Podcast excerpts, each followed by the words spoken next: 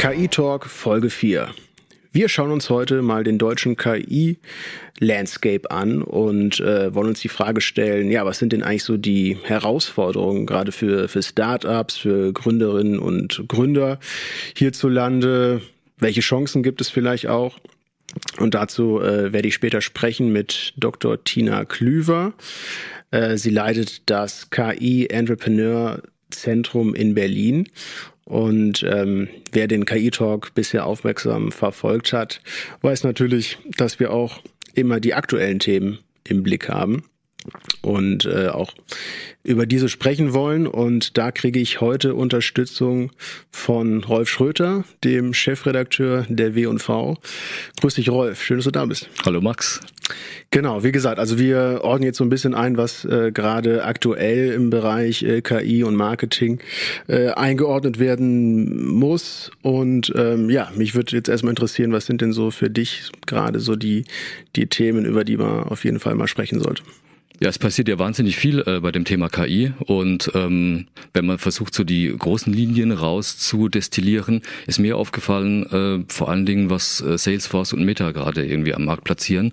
Ähm, und zwar geht es im Prinzip darum, dass man ähm, unterscheiden muss zwischen, äh, glaube ich, einem cleveren Umgang und einem äh, dummen Umgang mit KI, wenn man es überspitzt formulieren will. Äh, Meta arbeitet ja gerade an äh, IJPA, also IJEPA, das heißt äh, Image äh, Joint Embedding Predictive äh, Architecture.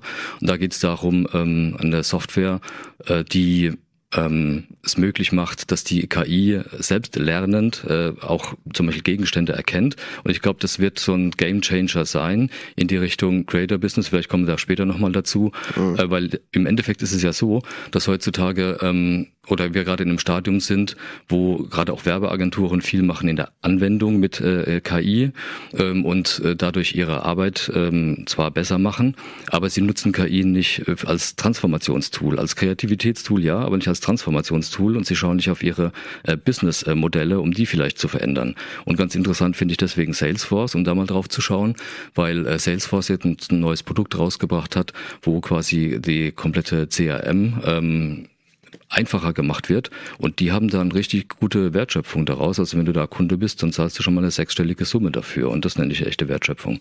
Mhm, mhm, mhm. Was genau ähm, ja, unterscheidet denn eigentlich? Also du hast es gerade so, so ein bisschen äh, schon, schon angesprochen, den, den äh, schlauen Umgang mit KI von dem dummen Umgang. Also wie würdest du das genau äh, ausformulieren? Ja, also ich äh, glaube, dass man vorsichtig sein muss, dass wir nicht in die gleiche ähm, Falle tappen wie damals mit Social Media, weil wir befinden uns gerade in so einer Anfixphase.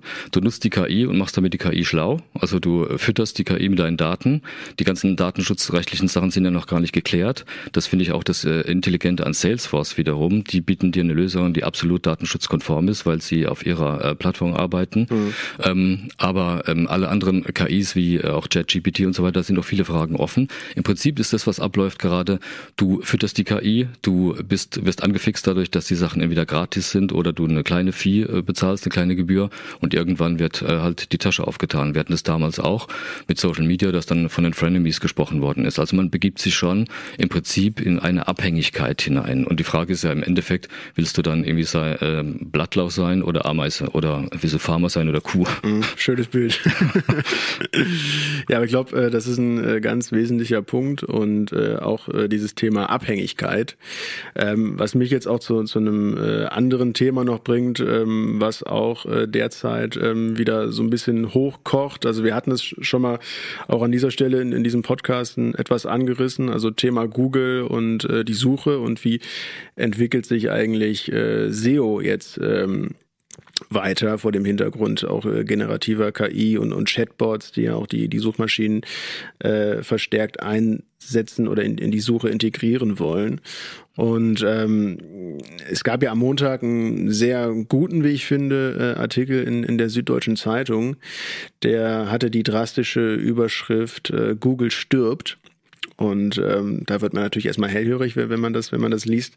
Ähm, ich fand, äh, es war oder man, man muss sich vielleicht eher die Frage stellen, nicht ob Google stirbt, sondern ob letztendlich die Suche, wie wir sie kennen, die Google-Suche, ob, ob die ähm, nicht mehr wirklich zukunfts äh, tauglich ist in, in, in, in einer Zukunft, in der halt eben KI und, und, und Chatbots in, in, in der Suche die Rolle spielen. Ja, die Frage ist dann, was ja dann passiert, also was es für Folgen hat, ne, wenn Genau. es wirklich so kommt. Hm? Genau, und, und das, äh, also welche Folgen hat es, hat es jetzt auch für, für den Bereich oder die Marketingdisziplin äh, SEO. Und ähm, ich glaube, das, das ist äh, ganz wichtig, dass man da nochmal ein bisschen, ein bisschen drauf schaut, weil äh, es ist ja so äh, zu sagen, irgendwie äh, SEO ist tot, ähm, ist eigentlich so wie so ein, so ein Running Gag und ich, ich habe das selber erlebt. Also ich war 2017, also vor sechs Jahren, das erste Mal äh, auf der auf der SMX, das ist so Europas größte äh, Suchmaschinen-Marketing-Messe hier in München.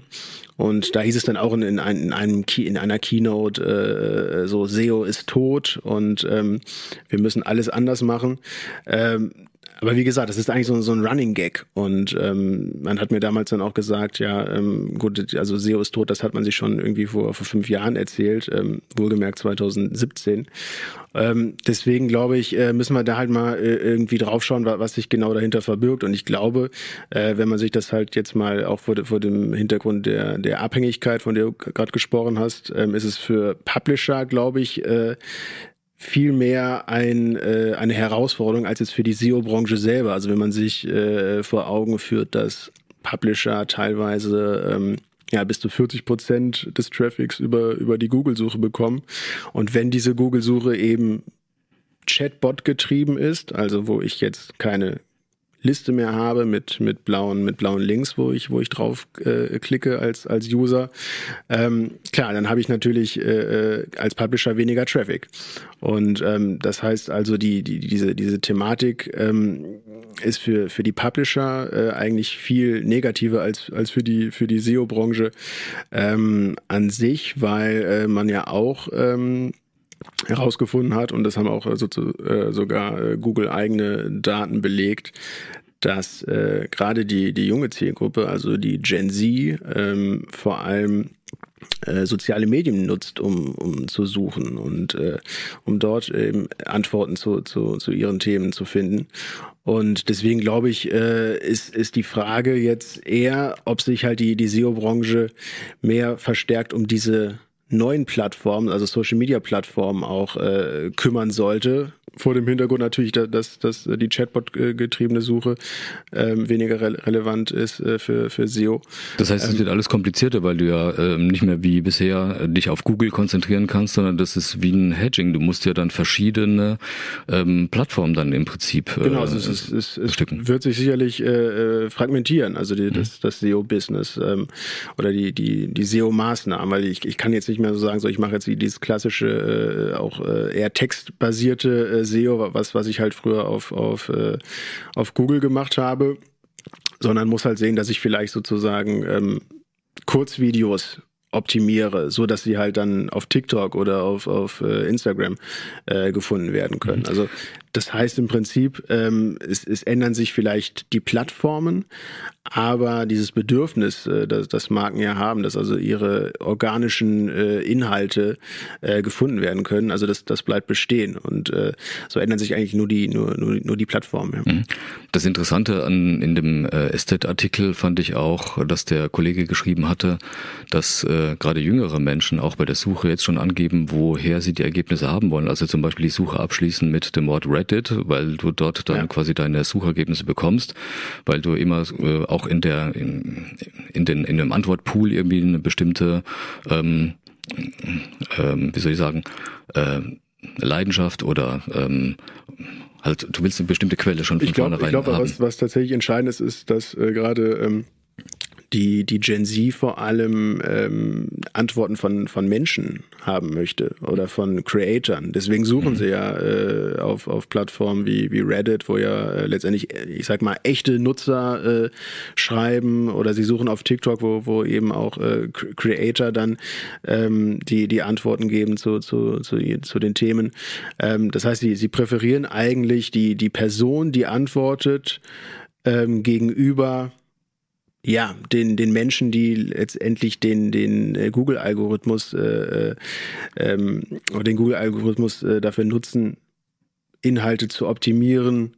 Ähm, deswegen glaube ich, es spielt halt die Person, die die antwortet, glaube ich, äh, perspektivisch gesehen eine, eine, viel größere Rolle und deswegen auch die die sozialen Medien, wo eben dann diese diese Person, seien es jetzt Influencer, Creator oder äh, auf Reddit andere Nutzer, ähm, das wird einfach eine, eine große Rolle spielen. Das finde ich einen total interessanten Aspekt, weil äh, das bedeutet perspektivisch, dass ähm, man vielleicht weniger drüber nachdenken sollte über die äh, Automatisierung von Werbeassets, was ja gerade stattfindet. Das ist die eine Sache. Aber die andere Sache ist, dass jetzt gerade die Weichen gestellt werden für das Creator-Business und auch das Metaverse äh, der Zukunft, weil äh, gerade KI ja äh, enorm hilft beim Video-Editing und äh, 3D-Darstellung ähm, und äh, Creator werden damit viel professioneller in ihren Möglichkeiten und wir erleben quasi dann eine Personalisierung des Web. Also quasi die Creator werden nicht nur äh, wie bisher eher im Entertainment-Bereich äh, stattfinden, sondern auch wirklich auch Meinungsbildner der Zukunft sein. Ja, absolut. Und äh, klar, und wie, durch, durch diese Möglichkeiten, die man jetzt durch, mit generativer KI hat, äh, bieten sich halt für, für das Creator-Business auch nochmal äh, ganz neue, ganz neue äh, Optionen. Und ähm, ich glaube, das, das ist auf jeden Fall eine spannende Entwicklung. Und deswegen glaube ich, kann man schon abschließend sagen, also äh, Google stirbt äh, ist äh, wahrscheinlich etwas äh, zu überspitzt formuliert. Äh, die die, äh, die Google-Suche wird sich verändern, aber was sicher nicht äh, sterben wird, ist, ist die Suchmaschinenoptimierung, weil ob die Suchmaschine jetzt auf, auf TikTok ist äh, oder auf, auf Instagram oder auf Google. Ähm, da muss man sich halt jetzt einfach anpassen. Mhm. Und, das heißt, dumme Kommunikation wird automatisiert und ähm, personalisierte Kommunikation Creator wird äh, ein stärkerer Fokus drauf kommen, weil Menschen Menschen folgen wollen. Und das ist natürlich sehr interessant dann eben für die für die Werbebranche in der Entwicklung, dass es quasi auch da in diesem Bereich dann person personalisierter wird und äh, Menschen im Fokus stehen. Genau, das ist vor allem eine, eine gute Nachricht, glaube ich, auch für für äh, Agenturen im Bereich äh, Social Media oder Influencer Marketing, weil wie gesagt ähm, die Person ähm, einfach wichtiger wird äh, als, als jetzt der, der reine Inhalt, der wie, bis, wie es bis jetzt einfach noch ist, äh, in, in einem blauen Link dann in, in der, in der äh, Google-Suche erscheint. So, und wir kommen jetzt, äh, wie schon eben angekündigt, zu unserem Interviewgast und der Frage, ja, wie sieht eigentlich die deutsche KI-Landschaft aus und was gibt es für Chancen und Herausforderungen für Startups hierzulande? Und äh, dazu spreche ich ähm, ja jetzt mit Dr. Tina Klüver. Sie leitet in Berlin das KI Entrepreneurship Zentrum und Ziel dieses Zentrums ist es, die neueste KI-Wissenschaft in die Wirtschaft zu übertragen und ehrgeizigen KI-Unternehmerinnen und Unternehmern bei der Gründung, Finanzierung und dem Wachstum ihrer Startups zu helfen. Klüver hat auch selbst ein KI-Startup gegründet und berät außerdem als Mitglied des Zukunftsrat, des Zukunftsrats Bundeskanzler Scholz. Ja, hallo Frau Dr. Klüver, schön, dass Sie die Zeit gefunden haben. Ja, hallo von meiner Seite. Freut mich dabei zu sein. Sehr cool. Ja, wir wollen ja heute ähm, darüber sprechen, wie es eigentlich am KI-Standort Deutschland aussieht und was ähm, ja die Chancen oder auch die Herausforderungen sind äh, von, von Startups hierzulande. Und mich würde ähm, zu Beginn jetzt erstmal interessieren, es ist ja so, dass Deutschland äh, sehr angesehen ist, auch weltweit renommiert eigentlich ist für, für die guten ähm, Wissenschaftlerinnen und Wissenschaftler, ähm, gerade im, im Bereich äh, künstliche Intelligenz. Dennoch ist es ja so, dass gerade die ähm, US-amerikanischen Firmen eigentlich so die, die massentauglichen Produkte entwickeln. Deswegen hm die Einstiegsfrage, ähm, was muss denn eigentlich passieren, dass eben auch vielleicht das, vielleicht das nächste ChatGPT äh, aus, aus Deutschland äh, kommen kann? Ja, das ist auf jeden Fall ein ganz relevanter Punkt. Es wurde jetzt schon auch verschiedentlich untersucht und immer wieder beweisen die Statistiken diesen Gap im Grunde zwischen Forschungsergebnissen und der Umsetzung in Wirtschaft und Gesellschaft. Die sogenannte Verwertung eigentlich von solchen Forschungsergebnissen. Da hat Deutschland in der Vergangenheit und jetzt auch aktuell in den letzten Jahren ähm, nicht so gut punkten können. Und ähm, wir haben sehr gute Ergebnisse in der Forschung, wir haben tolle Leute, Köpfe in der Forschung und trotz alledem scheinen wir nicht so den wirklichen guten Weg gefunden zu haben, diese Dinge dann auch für uns nutzbar zu machen als Gesellschaft. Und da ist, das ist das Problem des Transfers äh, dieser Ergebnisse in die Umsetzung. Und da wird's eigentlich gibt's auch viele Ideen dazu, wie man das stärken kann und äh, wird auch viel daran gearbeitet, das umzusetzen. Da geht's um ganz viele verschiedene Bereiche. Ne? Zum einen ist es so eine Art Mindset, also will man das überhaupt, ja? Oder ist man auf so einem Elfenbeinturm der Forschung, fühlt man sich da eigentlich ganz wohl? Ähm, und die andere Frage ist natürlich, was sind rechtliche ähm, Grundlagen auch dafür. Ne? Habe ich die mhm. Möglichkeit, ähm, ein Unternehmen zu gründen, während ich gleichzeitig in der Universität tätig bin? Darf ich das überhaupt? Was sind meine Anreize, auch als Forschender irgendwie in so eine Gründung reinzugehen oder mein, meine Ergebnisse anderweitig zu, zu verwerten? Ne? Das ist ja auch nicht zwingend so, dass das einem leicht gemacht wird.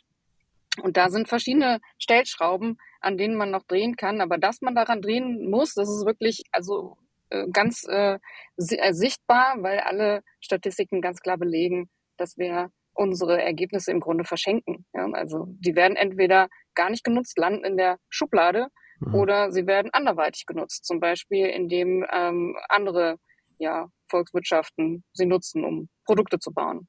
Mhm. Was ähm, hätten Sie denn konkret für Ideen, also gerade jetzt ähm, in Bezug auf, auf diese Verzahnung äh, zwischen, zwischen äh, Wissenschaft und, und Wirtschaft? Was muss ja. konkret passieren? Gibt es da Forderungen auf, auf Ihrerseits? Ja, ich beschäftige mich mit dem Thema natürlich vor allen Dingen unter dem Aspekt der Ausgründungen, weil ich ja mit dem KIES, dem Künstliche Intelligenz Entrepreneurship Zentrum, genau an dieser Stelle sitze, dass wir KI Ergebnis aus der Forschung in die Umsetzung bringen wollen durch Startups. Und ich bin noch fest überzeugt, dass unabhängig von KI oder welchem Thema auch immer ähm, es da geht, Ausgründungen, Startups ein sehr, sehr guter, sehr gutes Vehikel sind für die Verwertung von Forschungsergebnissen, weil Startups von sich aus ja per Natura sozusagen die Anforderungen haben zu wachsen, groß zu werden und damit auch die Basis, ihre technische Basis beispielsweise oder so ein Ergebnis aus der Forschung, was dahinter steckt, mit skalieren. Und dieser Skalierungseffekt, der ist bei Startups eben gut gegeben und deshalb halte ich die für einen sehr, sehr guten Ausgründungskanal für eben den Transfer. Und ich glaube, dass wir in dem Punkt noch viel machen können. Und das fängt beispielsweise an damit, dass ich dafür bin, die Hochschulgesetze in allen Ländern auch dahingehend anzupassen, dass man sagt, es spielt eben für die Wissenschaft nicht nur eine Rolle, wie viele tolle Publikationen man hat, sondern es spielt vielleicht auch eine Rolle, wie viele tolle Startups man unterstützt hat als Professor beispielsweise, als mhm. Professorin. Ne? Mhm. Und wie viele Teams man unterstützt hat, die dann eben mit so einem Ergebnis aus der Forschung rausgegangen sind und die nutzbar gemacht haben. Und das aktuell sind die Motivatoren in der Wissenschaft da noch sehr einseitig. Äh, da kann man auf jeden Fall an so einer Stellschraube drehen. Aber es gibt auch noch andere kleine ähm, Ergebnisse. Beispielsweise haben wir eine vom KI-Bundesverband, bei dem ich auch Mitglied bin und eine Arbeitsgruppe zum Thema Forschungstransfer leite, haben wir eine Umfrage gemacht, in der es darum ging, was brauchen KI-Startups, um wachsen zu können und wie entstehen KI-Startups in Deutschland überhaupt. Und die Nähe zu den Hochschulen und Universitäten ist sehr, sehr hoch. Also die kommen fast zu äh, mehr als 40 Prozent kommen sie aus der Wissenschaft, die KI-Startups. Und das heißt, die Wissenschaftseinrichtungen haben hier natürlich eine hohe Rolle, wobei wie wir auch festgestellt haben, der Transfer passiert größtenteils über Köpfe, also über Menschen, die einer erst in der Wissenschaft tätig sind und dann in eine Gründung gehen und nicht so sehr über Patente oder sowas. Ne?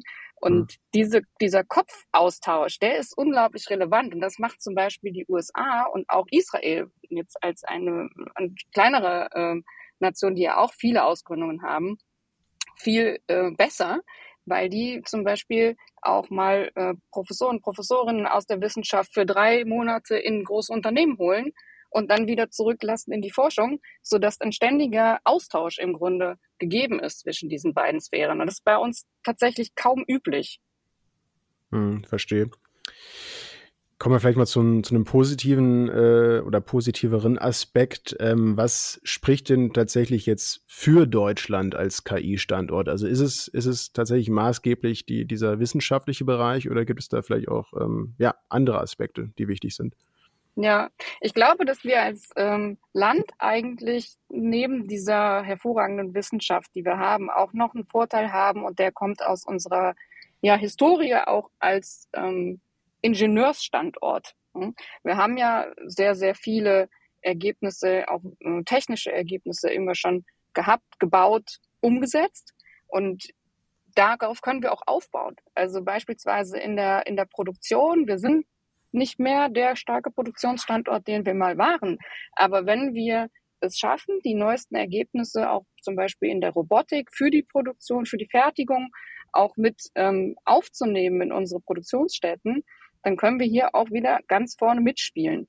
Und da trennt uns nicht so viel davon, ne? weil wir haben ja die, die Grundlagen da ähm, und wir sind ja, ich sag mal, ähm, auch stark. Ja, wenn wir uns entscheiden, in eine Richtung zu gehen, dann können wir das und wir sind stark darin. Wir haben eine unglaublich hohe Professionalisierung und Qualität in unserer Arbeit.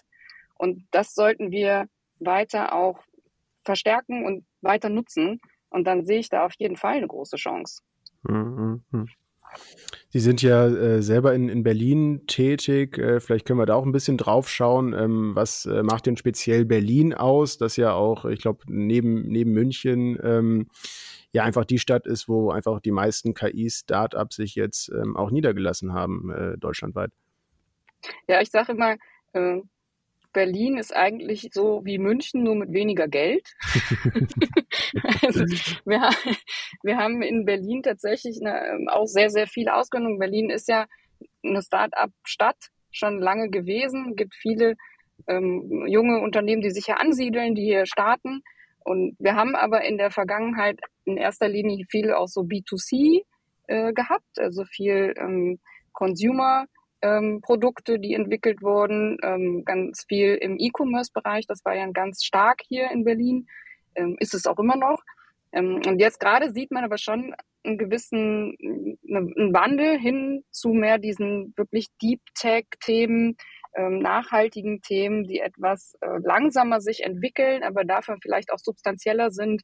Ähm, beispielsweise in der Medizin ist Berlin sehr, sehr stark mit der Charité und den vielen verschiedenen Forschungseinrichtungen, die es hier gibt, aber eben auch mit der Medizintechnik und mit den äh, Startups, die in den Bereich reingehen, ne? wo es dann ganz neue Methoden gibt zum Erforschen von neuen Medikamenten oder zur Biotechnologie zusammen mit KI eben zu erfassen, wo sind denn die besten Andockstelle für äh, in Proteinen für bestimmte Medikamente. Also da passiert sehr, sehr viel, ähm, aber auch in allen anderen Bereichen. Also Berlin ist da wahnsinnig facettenreich. Es ist halt einfach eine, eine große Stadt und bietet natürlich auch dadurch wahnsinnig vielen Leuten und Branchen ein Zuhause.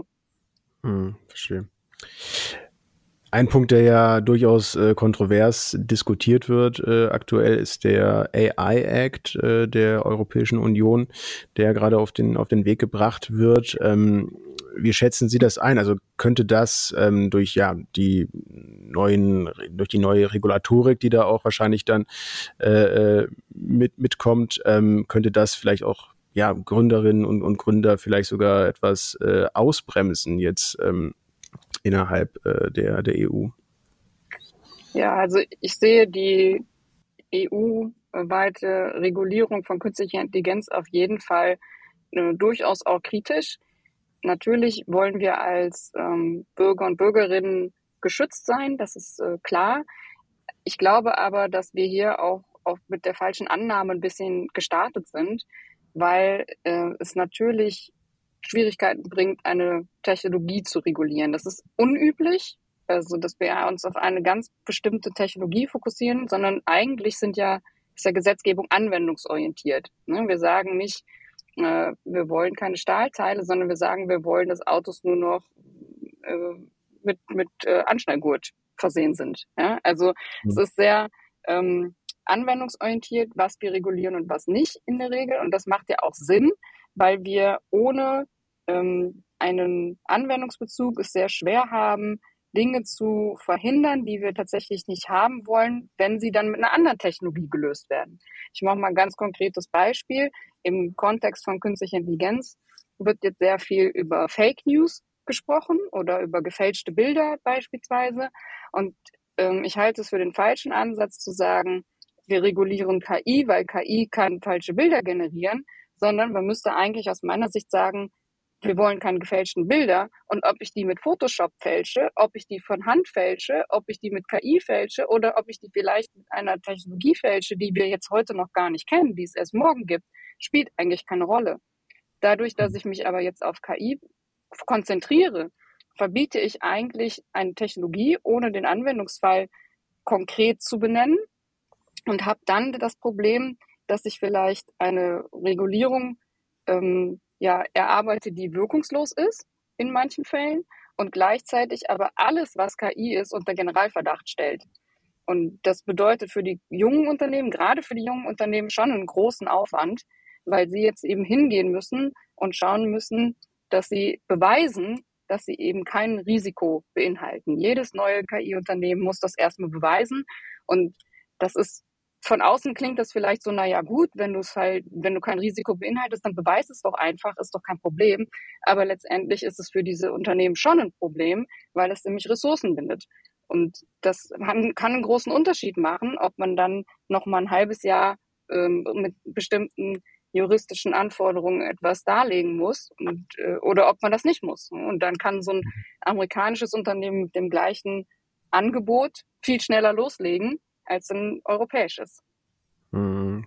Das heißt also, die, die Sorge, dass aufgrund dieser äh, ja, zusätzlichen Bürokratie, die Sie gerade äh, skizziert haben, dass dadurch ähm, Startups auch abwandern in, in ein weniger reguliertes äh, Ausland, beispielsweise die USA. Also diese, diese Sorge, die ist durchaus äh, berechtigt.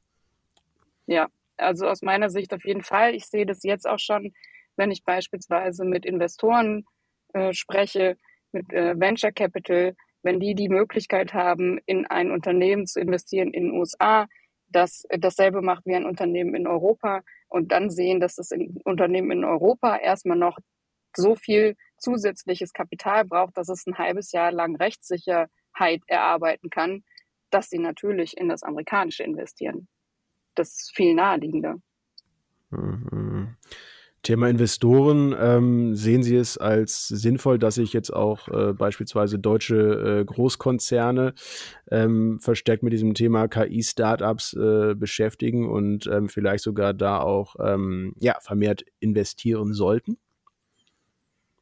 Das ist auf jeden Fall eine ganz, ganz entscheidende ähm, Tat, denke ich, weil wir sehen das ja auch gerade die amerikanischen Firmen, die so erfolgreich sind, die haben ja das Backing der großen Corporates. Also dass OpenAI mhm. so erfolgreich sein kann mit seinen Angeboten um GPT, liegt ja auch unter anderem vor allem auch an Microsoft.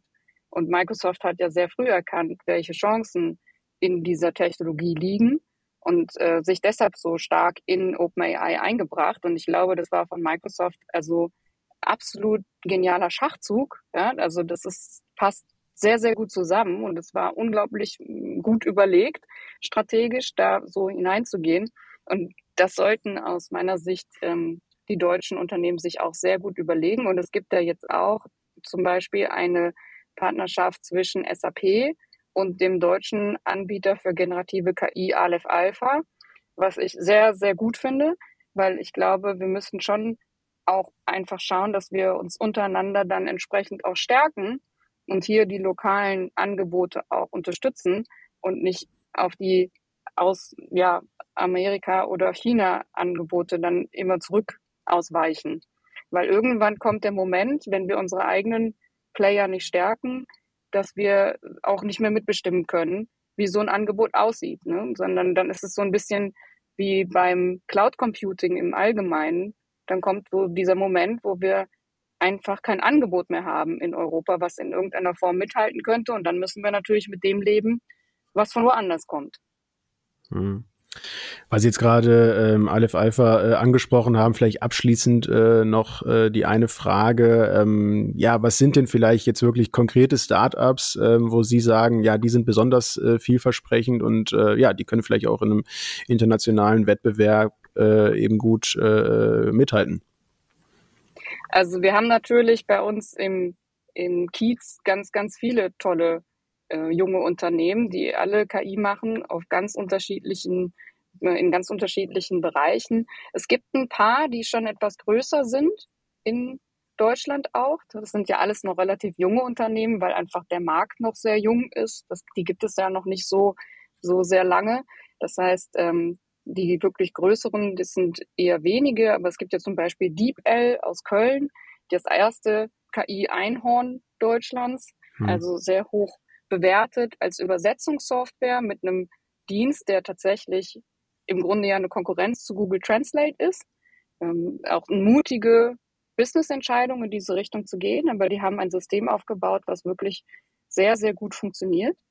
Und ähm, wir haben hier in Berlin auch viele sehr spannende Teams, also beispielsweise Ivy als Team, was auch vielleicht einigen schon bekannt ist, die Personalsoftware machen, die völlig ohne, ähm, ohne CVs auskommt, die im Grunde nur auf Fertigkeiten wirklich von Bewerber und Bewerberinnen schaut und die dann mit den Anforderungen eines ähm, Jobprofils matcht.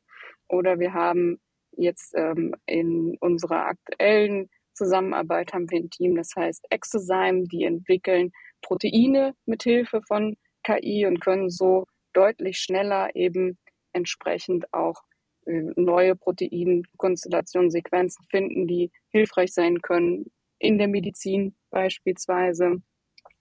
Oder wir haben jetzt auch einige Teams, mit denen wir zusammenarbeiten, die ähm, automatisch bestimmten Content erstellen, also Videos erstellen, Bilder erstellen. Lavelio zum Beispiel ist so ein äh, junges Team, mit dem wir machen, zusammenarbeiten, die auch für Social Media schon vorberechnen können, was sind denn vielleicht gute Fotos, gute Bilder, was hat einen besonders guten Effekt auf meine Leserschaft und wo muss ich vielleicht noch nachbessern. Hm. Wir merken also, es, es wächst etwas heran äh, in der deutschen KI-Landschaft und ähm, wir werden das natürlich auch weiterhin begleiten. Äh, vielen Dank, Frau, Frau Dr. Klüber, für, für dieses sehr spannende Gespräch und für Ihre Zeit. Ja, herzlichen Dank auch, sehr gerne.